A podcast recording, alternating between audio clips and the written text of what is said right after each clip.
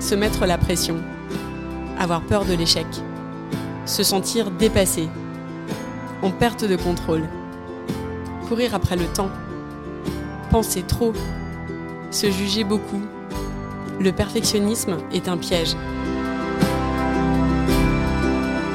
Bonjour, je suis Gaëlle, coach certifié et perfectionniste en rémission.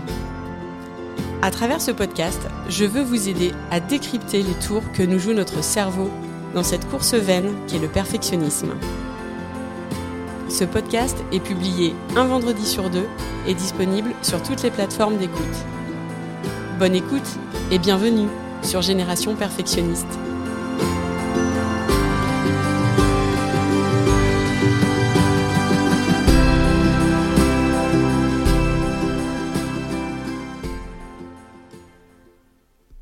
Écoutez l'épisode 8, Poser des limites. Cet épisode est le deuxième de la thématique sur la relation aux autres. Il fait suite à l'épisode 7, qui s'appelle justement La relation aux autres, et que je vous recommande d'écouter au préalable. Dans cet épisode précédent, on a parlé de notre place parmi les autres, et on a abordé la notion d'indépendance émotionnelle, qui est le fait de prendre la responsabilité que ce sont nos pensées au sujet des autres qui créent nos émotions, et non les actions des autres. J'ai également parlé de la notion de manuel, qui est toute cette liste de choses qu'on a écrites au sujet des autres dans notre tête. Je vous expliquais qu'on n'est pas obligé d'attendre que les autres fassent ces choses pour qu'on se sente bien. On n'a aucun pouvoir sur ce que pensent ou font les autres, on peut par contre s'affranchir du manuel en décidant d'aimer les gens comme ils sont et en les laissant libres de faire ce qu'ils veulent. Et tout comme les autres dans votre vie n'ont pas à suivre votre manuel pour que vous vous sentiez bien, vous n'avez vous-même pas besoin de faire exactement ce que les autres attendent de vous. Et c'est sous cet angle aujourd'hui que j'aimerais aborder la relation qu'on a aux autres, en parlant des limites. Poser des limites, ça veut dire quoi? Les limites, c'est quelque chose que l'on crée pour soi et auprès des personnes qui nous entourent dans le but de se protéger d'un point de vue physique et ou émotionnel. Il peut y avoir des situations avec les autres où les circonstances ne nous conviennent pas. Des faits, des événements qui peuvent venir toucher nos valeurs morales, notre éthique. C'est dans ces situations que l'on peut se proposer de poser des limites. Poser des limites, c'est prendre la responsabilité de ses propres pensées et de ses émotions et agir en conséquence. Ce n'est pas agir contre les autres. Il n'est pas question ici de chantage ou de manipulation. Il est question d'éthique, de valeur, de besoin, et c'est autour de ces éléments qu'on décide ce qu'on accepte ou non. Pour cela, on doit être conscient de ce qu'on pense de ces actions que font les autres et qui sont nos circonstances. On n'a pas le pouvoir de contrôle sur ce qu'ils font. Par contre, on a le pouvoir sur nos pensées vis-à-vis de leurs actions et des émotions que cela crée pour nous. Je vous renvoie à l'épisode 4 du podcast où on parle du modèle et de ce mécanisme qui se joue en nous par rapport aux événements qui nous entourent. Tout le travail sur les pensées vous sera utile si vous voulez avancer sur ce chemin des limites. Comment poser des limites? Eh bien, voyez les limites comme un arbitrage à faire. L'idée, c'est de se demander est-ce que ce que fait cette personne est si grave ou important pour moi? Est-ce que ça me touche au point que je souhaite fixer une limite? Ou bien est-ce que je peux m'en accommoder en prenant de la hauteur et en manageant mes pensées sur la situation? Car vous avez le choix. Vous pouvez très bien décider de modifier votre pensée au sujet de ce que fait la personne en prenant du recul et en réévaluant la situation. Ou bien vous pouvez décider que vous ne voulez pas changer la pensée que vous avez sur ce que fait l'autre parce que euh, cette pensée va justement dans le sens des valeurs morales qui sont importantes pour vous. C'est là, dans ce choix-là, que les limites interviennent. Comment pose-t-on les limites en pratique? En fait, on va dire à la personne que si elle fait telle action, nous agirons de telle sorte. Imaginons un exemple où votre sœur est en retard à chacun de vos rendez-vous et que cette situation vous frustre beaucoup à la longue parce que ça a des conséquences directes sur votre propre organisation en vous mettant en retard à vos propres rendez-vous. Vous pouvez considérer que vous avez deux options. L'idée, c'est de se dire, est-ce que je peux gérer son retard? 30 minutes, c'est jamais très grave. Ou bien, est-ce que je décide, par euh, amour et par respect pour moi et pour ma sœur, que je ne veux plus que ces retards pèsent dans notre relation? D'une part parce que ça crée du ressentiment que je nourris intérieurement envers elle. Deuxièmement parce que ça a un impact sur euh, mes propres retards et euh, donc sur la valeur morale que j'attribue au fait d'être quelqu'un de ponctuel. Si c'est le cas, je me propose de lui faire savoir que si à notre prochain rendez-vous elle a plus de 15 minutes de retard, je serai partie. Poser des limites, c'est ça. C'est décider de faire quelque chose si une certaine limite est franchie par rapport à nos valeurs. C'est bien nous et non les autres qui fixons les limites. Fixer une limite, c'est dire si tu fais telle action, j'agirai de telle manière.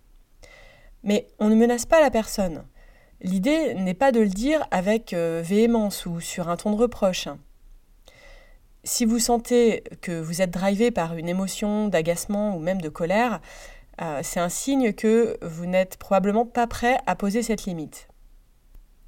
C'est important de voir qu'on n'attend pas de l'autre personne qu'elle modifie son comportement. Souvenez-vous du manuel dans l'épisode 7. On n'a aucun intérêt à vouloir faire changer les autres.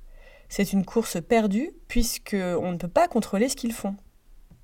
Si votre sœur veut être en retard, elle a le droit de continuer d'être en retard. L'idée des limites, c'est de mettre en place une solution pour qu'on se sente mieux soi-même. Il y a plein d'autres exemples qu'on pourrait citer. On pourrait dire à son parent euh, Si tu cries sur moi, je quitterai la pièce. Ou dire à sa fille adolescente si tu prends mes chaussures sans me le demander, je fermerai mon armoire à clé. Ou à son ami, si tu fumes dans la voiture, je ne ferai pas le trajet avec toi et je prendrai mon propre véhicule. Ou encore à son fils, si tu perds à nouveau mes écouteurs, je ne te prêterai plus mon matériel. Bon, il y a du vécu dans ce dernier exemple, je l'avoue. Il n'y a pas de règle prédéfinie. Les limites dépendent de chaque personne. En termes de danger physique, la limite semble assez évidente à poser, au sein d'un couple par exemple.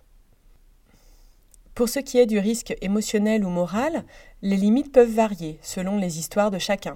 On n'a pas tous les mêmes niveaux d'acceptation vis-à-vis des personnes et selon les sujets. Je vous invite à faire attention aux extrêmes. Poser trop de limites ou ne poser aucune limite. On pourrait être tenté de poser beaucoup de limites, le problème, quand on en pose trop, c'est que ce sont des limites souvent drivées par euh, des émotions de peur, de, colère, des émotions très fortes. Ça voudrait dire qu'on supporterait très peu de choses en fait.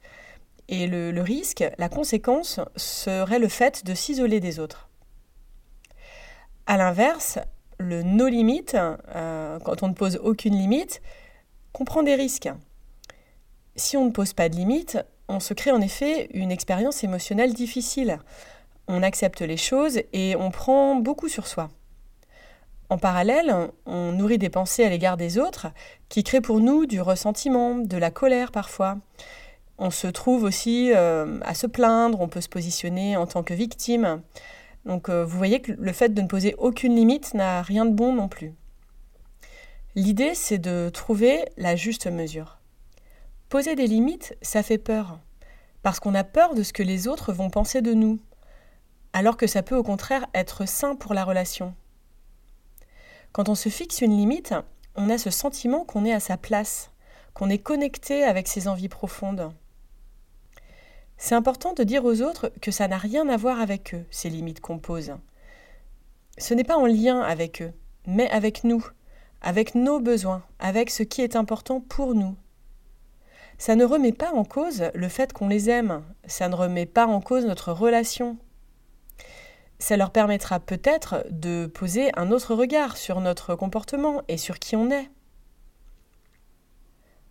je vous invite à réfléchir à tout ça et à prendre le temps de vous poser euh, au sujet des relations que vous avez avec les autres et des limites peut-être que vous avez ou que vous n'avez pas fixées. Je vous dis à très vite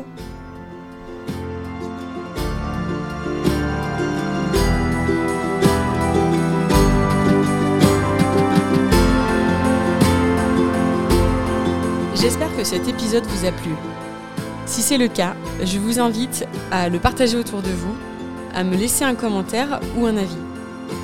Un avis 5 étoiles, c'est ce qui permettra de toucher et d'aider un plus grand nombre. Et ce sera vraiment un soutien très précieux que vous pourrez m'apporter dans ce projet. Vous trouverez tous les éléments dont je parle dans les notes de l'épisode. Vous pouvez également me suivre sur Instagram, sur le compte Génération Perfectionniste.